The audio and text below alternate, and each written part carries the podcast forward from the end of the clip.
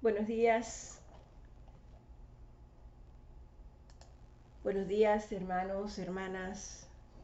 Lindo día, mojadito, lluvioso, pero llenos de la bendición de nuestro Padre Celestial. Dios les bendiga a todos. Continuamos en el día de hoy con la lectura del libro de Josué. Ya aprendimos que después de que Josué condujo a los israelitas hasta la tierra prometida, ellos debían de ser circuncidados antes de poder estar listos para conquistar y ocupar eh, la primera ciudad.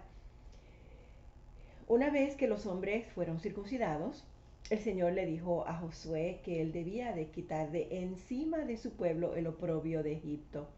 Ahora ellos estaban listos para invadir y para tomar a Jericó. Eso lo leímos en el capítulo 6 del libro de Josué. Pero ¿por qué primero ellos tenían que sacarse encima ese oprobio? La palabra oprobio quiere decir afrenta, quiere decir deshonor, infamia. Cuando Dios le dijo a los israelitas que les quitaría de encima el oprobio de Egipto, les estaba diciendo algo que era muy importante. Egipto representaba el mundo. Y tras unos años de estar en tanto tiempo ¿no? en el mundo y comportándose inmundamente, pues todos necesitan quitarse el oprobio. Eso pasa con nosotros también. Cuando estamos en el mundo, cuando no tenemos a Dios en nuestro ser, en nuestro corazón, obviamente eh, eh, tenemos que quitarnos el oprobio cuando venimos a los caminos del Señor. Después de muchos años eh, tenemos que, que ver estas cosas, pero sobre todo lo que vemos aquí después de muchos años de ministerio, el 85% de nuestros problemas se deriva de la manera en que nosotros nos sentimos con respecto a nosotros mismos.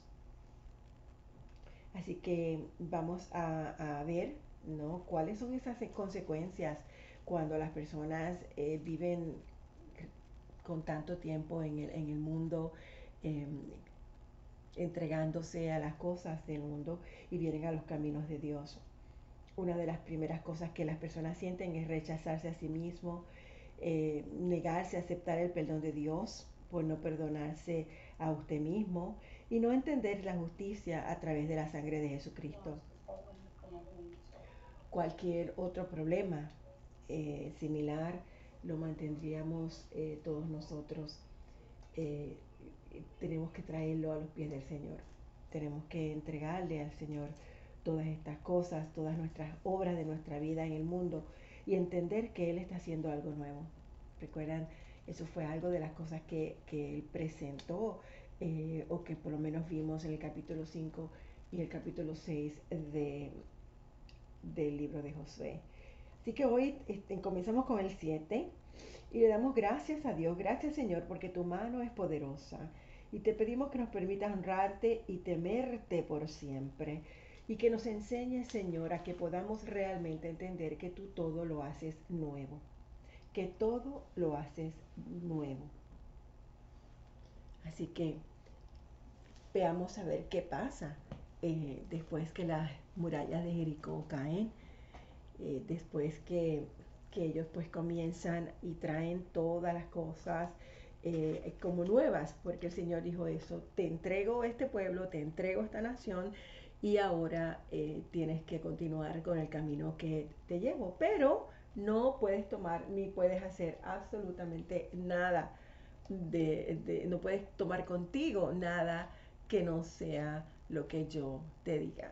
En este caso eran los tesoros para fundirlos ante eh, sacrificios para el Señor. Bueno, empecemos. Josué número 7. Sin embargo, los israelitas desobedecieron al Señor. Mm, otra vez observando lo que él había decidido que fuera destinado a la destrucción. Pues Acán, hijo de Carmí, nieto de Sabdí y bisnieto de Sera, guardó para siempre para sí parte del botín que Dios había destinado al exterminio. Este hombre de la tribu de Judá provocó la ira del Señor contra los israelitas. Josué envió a unos hombres de Jericó hacia ahí, lugar cercano de Bet-Aben, frente a Betel y les dijo, vayan a explorar la tierra. Fueron después a explorar la ciudad de Jaí. Poco después regresaron y le dieron el siguiente informe a Josué. No es necesario que todo el pueblo vaya a la batalla, dos o tres mil soldados serán suficientes para que tomemos ahí. Esta población tiene muy pocos hombres y no hay necesidad de cansar a todo el pueblo.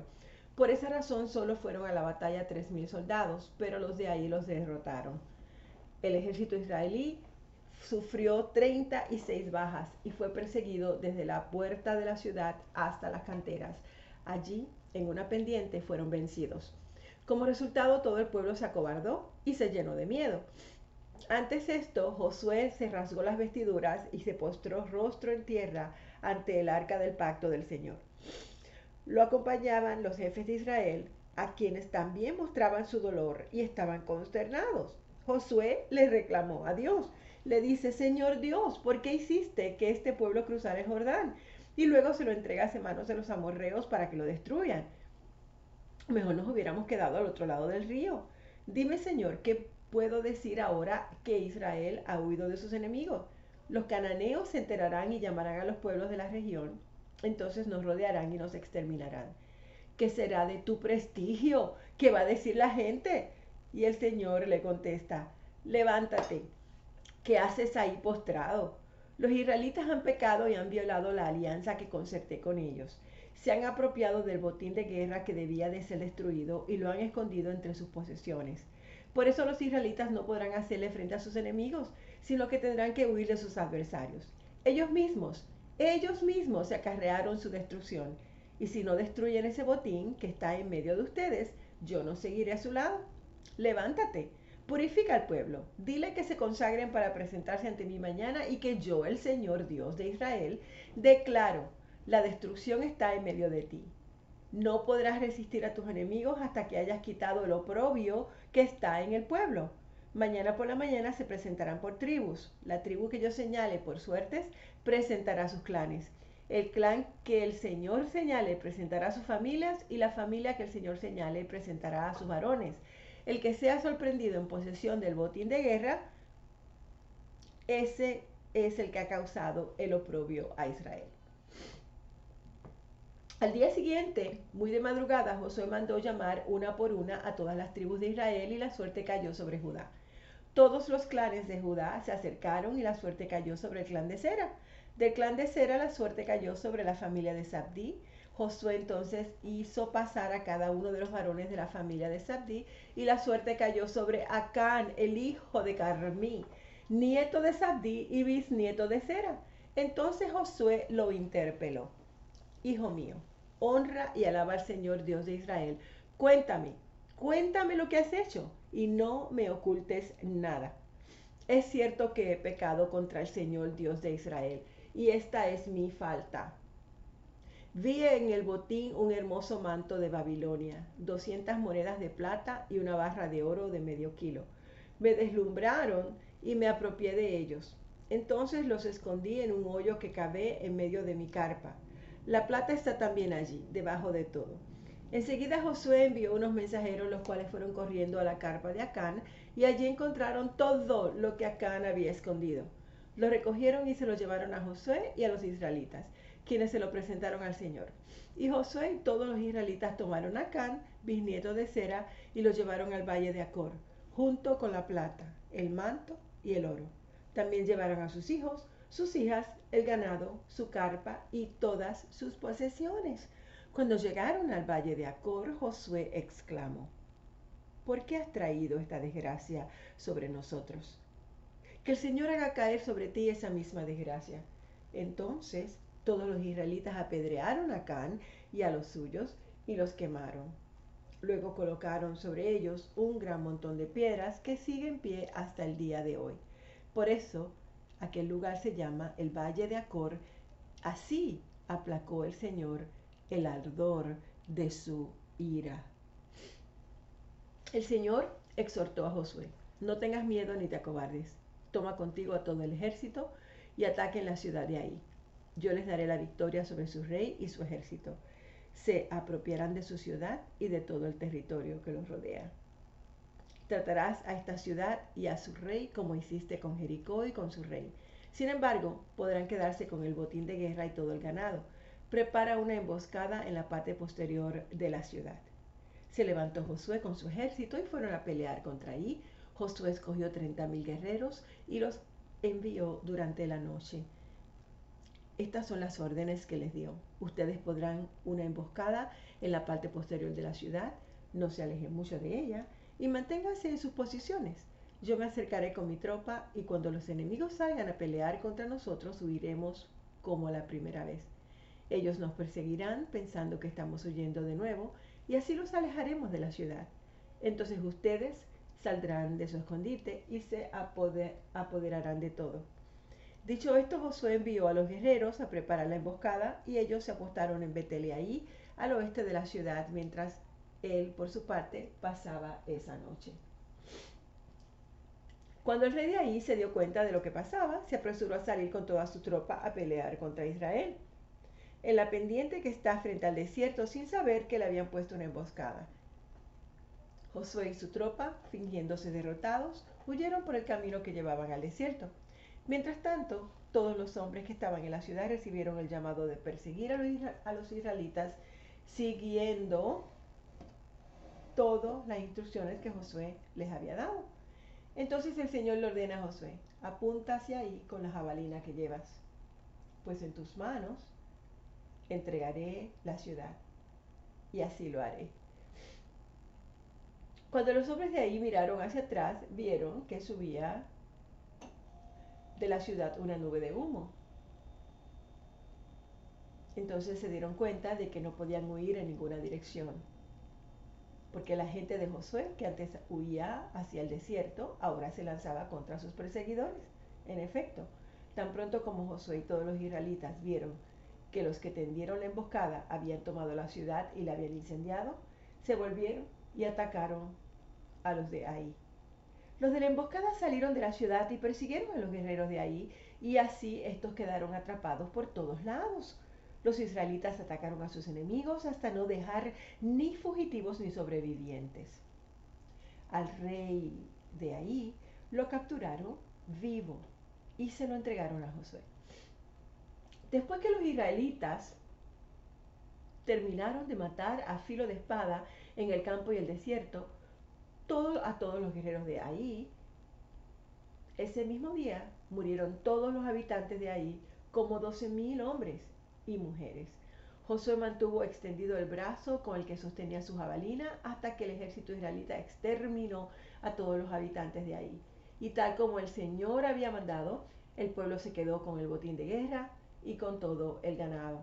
Luego Josué incendió la ciudad, reduciéndola a escombros, como permanece hasta el día de hoy. También mandó ahorcar en un árbol al rey ahí y ordenó que dejaran su cuerpo colgando hasta la tarde. Al ponerse el sol, Josué mandó que bajaran el cuerpo del rey y lo arrojaran a la entrada de la ciudad. Asimismo, pidió que se amontonaran piedras encima del cadáver y ese montón de piedras permanece allí hasta el día de hoy. Entonces Josué levantó en el monte Ebal un altar al Señor Dios de Israel, tal y como Moisés siervo del Señor, había ordenado a los israelitas. Lo levantó de acuerdo con lo que está escrito en el libro de la ley de Moisés, un altar de piedra sin labrar, es decir, que no, se, que no habían sido trabajadas con ninguna herramienta. en él ofrecieron holocaustos y sacrificios de comunión al Señor. Y allí en presencia de los israelitas, Josué escribió en tablas de piedra una copia de la ley que Moisés había escrito. Y todos los israelitas con sus jefes oficiales y jueces estaban de pie a, ambos lados del arca del pacto frente a los sacerdotes levitas que la cargaban en hombros. Tanto los israelitas como los inmigrantes tomaron sus posiciones. La mitad de ellos hacia el monte Guesirim y la otra mitad hacia el monte Ebal, tal y como Moisés siervo del Señor había mandado cuando bendijo por primera vez al pueblo de Israel. Luego Josué leyó todas las palabras de la ley, tanto las bendiciones como las maldiciones. Y según lo que estaba escrito en el libro de la ley, de esta lectura que hizo Josué ante toda la asamblea de los israelitas, incluyendo a las mujeres, a los niños y a los inmigrantes. No se omitió ninguna palabra de lo ordenado por Moisés. Había reyes que vivían en el lado occidental del Jordán, en la montaña, en la llanura y a lo largo de la costa del Mediterráneo hasta el Líbano. Hititas, amorreos, cananeos, fereceos, heveos y jebuseos. Cuando estos monarcas se enteraron de lo sucedido, se aliaron bajo un solo mando para hacer frente a Josué y a los israelitas. Los gabaonitas, al darse cuenta de cómo Josué había tratado las ciudades de Jericó y de ahí, maquinaron un plan. Enviaron unos mensajeros cuyos asnos llevaban costales viejos y odres para el vino, rotos y remendados. Iban vestidos con ropa vieja y tenían sandalias gastadas y remendadas. El pan que llevaban para comer estaba muy duro y estaba hecho migas. Era un pan viejo fueron al campamento de Gilgal, donde estaba Josué, y les dijeron a él y a los israelitas, venimos de un país muy lejano, queremos hacer un tratado con ustedes. Los israelitas replicaron, tal vez ustedes son de por acá y, en ese caso no podemos hacer ningún trato con ustedes. Pero ellos le dijeron a Josué, nosotros estamos dispuestos a servirle y Josué les preguntó, ¿quiénes son ustedes y de dónde vienen? Ellos le dijeron, nosotros somos sus siervos, hemos venido de un país muy distante, hasta donde ha llegado la fama del Señor su Dios. Nos hemos enterado de todo lo que él hizo en Egipto y de lo que le hizo a los dos reyes amorreos y a todo lo que ha hecho en Jericó. Por eso los habitantes de nuestro país, junto con nuestros dirigentes, nos pidieron que viniéramos hasta ustedes y que preparáramos este largo viaje y que le diéramos a ustedes el siguiente mensaje. Deseamos ser siervos de ustedes. Hagamos un trato. Cuando salimos para acá, nuestro pan estaba fresco y caliente, pero ahora mírenlo, está muy duro y está viejo y está hecho migas. Estos odres estaban nuevecitos y repletos de vino y ahora, tal como pueden ver, están todos rotos. Y nuestras ropa y sandalias están gastadas por el largo viaje. Los hombres de Israel participaron de las provisiones de los Gabaonitas, pero no consultaron al Señor. Entonces Josué hizo con ellos un tratado de ayuda mutua y se comprometió a perdonarles la vida y los jefes israelitas ratificaron el trato. Tres días después de haber concluido el tratado con los Gabaonitas, los israelitas se enteran de que estos eran sus vecinos y que vivían cerca. Por eso se pusieron en marcha y al tercer día llegaron a la ciudad de Gabaón, Cafira, Berot y Kiriat Yarim. Pero los israelitas no los atacaron, porque los jefes de la comunidad le habían jurado en nombre del Señor Dios de Israel perdonarles la vida. Y aunque toda la comunidad se quejó contra sus jefes, estos contestaron, hemos hecho un juramento en el nombre del Señor y no podemos hacerles daño. Tenemos que respetar el juramento esto es lo que haremos con ellos. Los vamos a perdonar la vida, pero no para que no caiga sobre nosotros el castigo divino por haber quebrantado un juramento. Pero se les permitirá vivir, pero a cambio van a ser los leñadores y los aguateros de la comunidad. De ese modo los jefes de la comunidad cumplieron su promesa. Entonces Josué llamó a los gabaonitas y les reclamó, ¿Por qué nos engañaron con el cuento de que ustedes eran de tierras lejanas cuando en verdad son nuestros vecinos? A partir de ahora, esta será su maldición.